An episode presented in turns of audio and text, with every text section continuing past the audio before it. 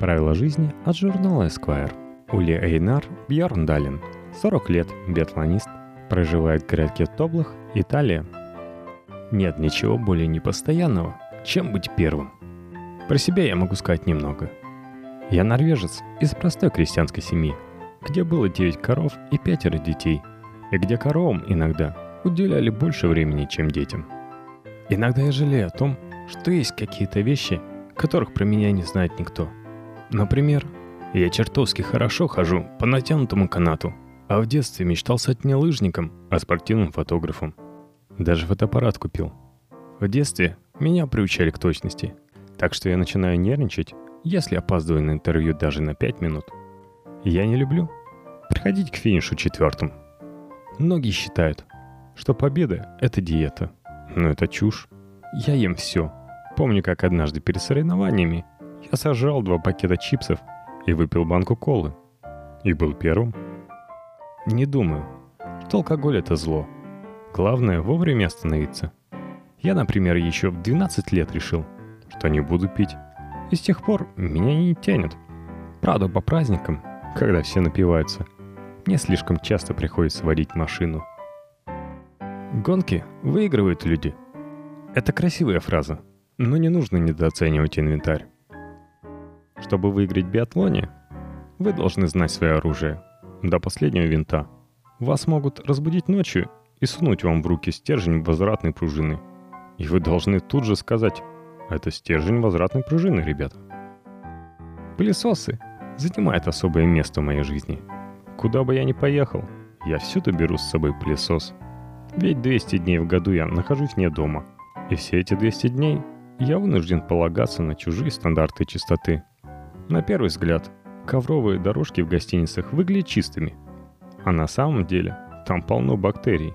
И никто не избавит вас от них, только вы сами. Кстати, ездить с пылесосом не моя идея. Я перенял ее у старших друзей по команде. В биатлоне довольно много людей, которым свойственно говорить различные глупости. В отношении к женщинам биатлонисты не сильно отличаются от всех остальных. Нам нравится, когда у женщины ясный взгляд и красивая жопа. Нельзя ни в чем винить снег. Самые рискованные моменты в моей жизни — это те, которые я провожу в седле на спине лошади. Кому-то это кажется смешным, а для меня это настоящий риск. Ведь я до сих пор не могу понять, как можно управлять животным, которое, по-моему, лишь немногим меньше слона. Мне нельзя болеть, поэтому я стараюсь никому не пожимать руку. В Норвегии это удается легко — а во всех остальных странах люди так и норовят сунуть тебе свою ладонь. Беспечность этих людей меня поражает.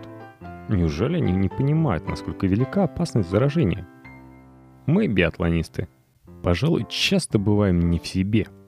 Старайся работать только с теми, кто сильнее тебя. Именно такие люди помогают тебе расти.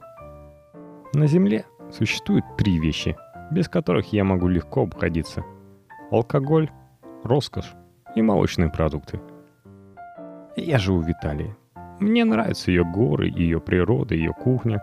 Но я норвежец, и мне нравятся норвежцы. А таких людей, как мы, уже не осталось в Европе. В норвежцах нет европейской прагматичности и тяги к роскоши. Норвежцы не делают разницы между богатыми и бедными. И в Норвегии у знаменитостей никогда не бывает проблем.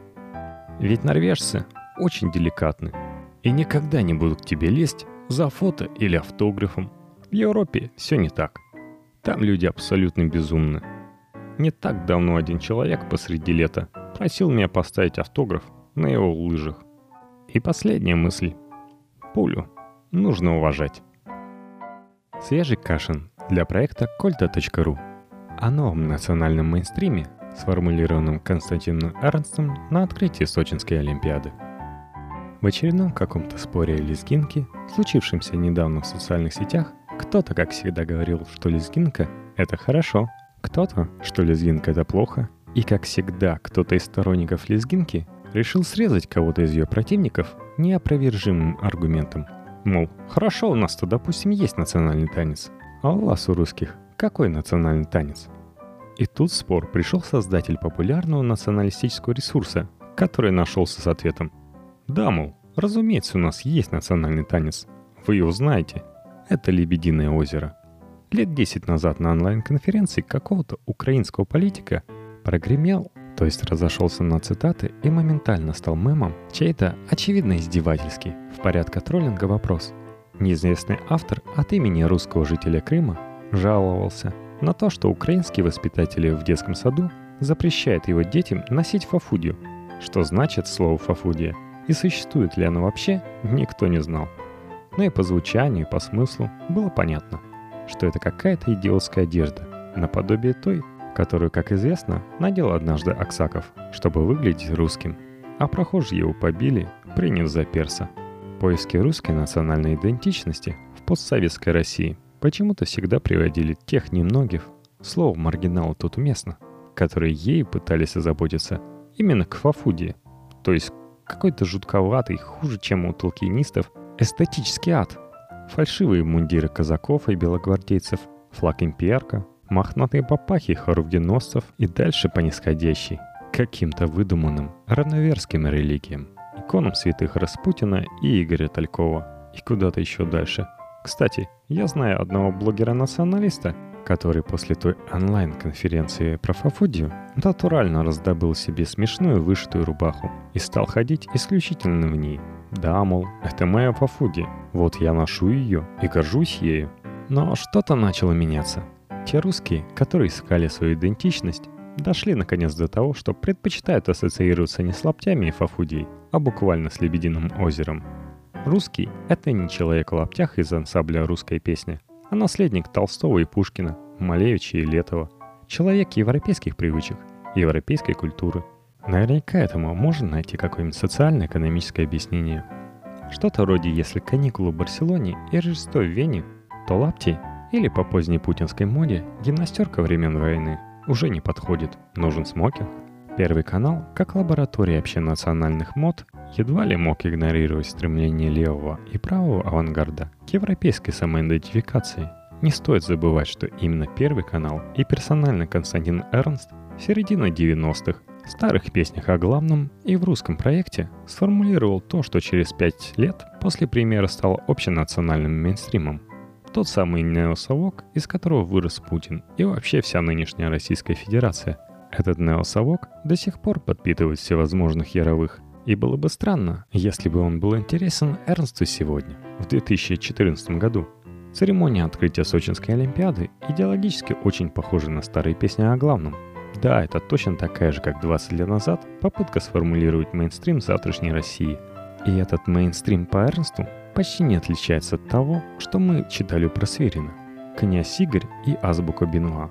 По алфавиту перечисляются все ключевые достижения русской культуры, к которому в равной мере относятся и орбитальная станция, и ежик в тумане, и Малевич, и парашют, и зерноуборочный комбайн. История страны в картинках, до Петровская Россия в виде надувных куполов. То есть черт ее знает, была она или нет, но весело. Масленица. Зато Петр точно настоящий. И Петербург настоящий. И от Петра сразу к войне и миру.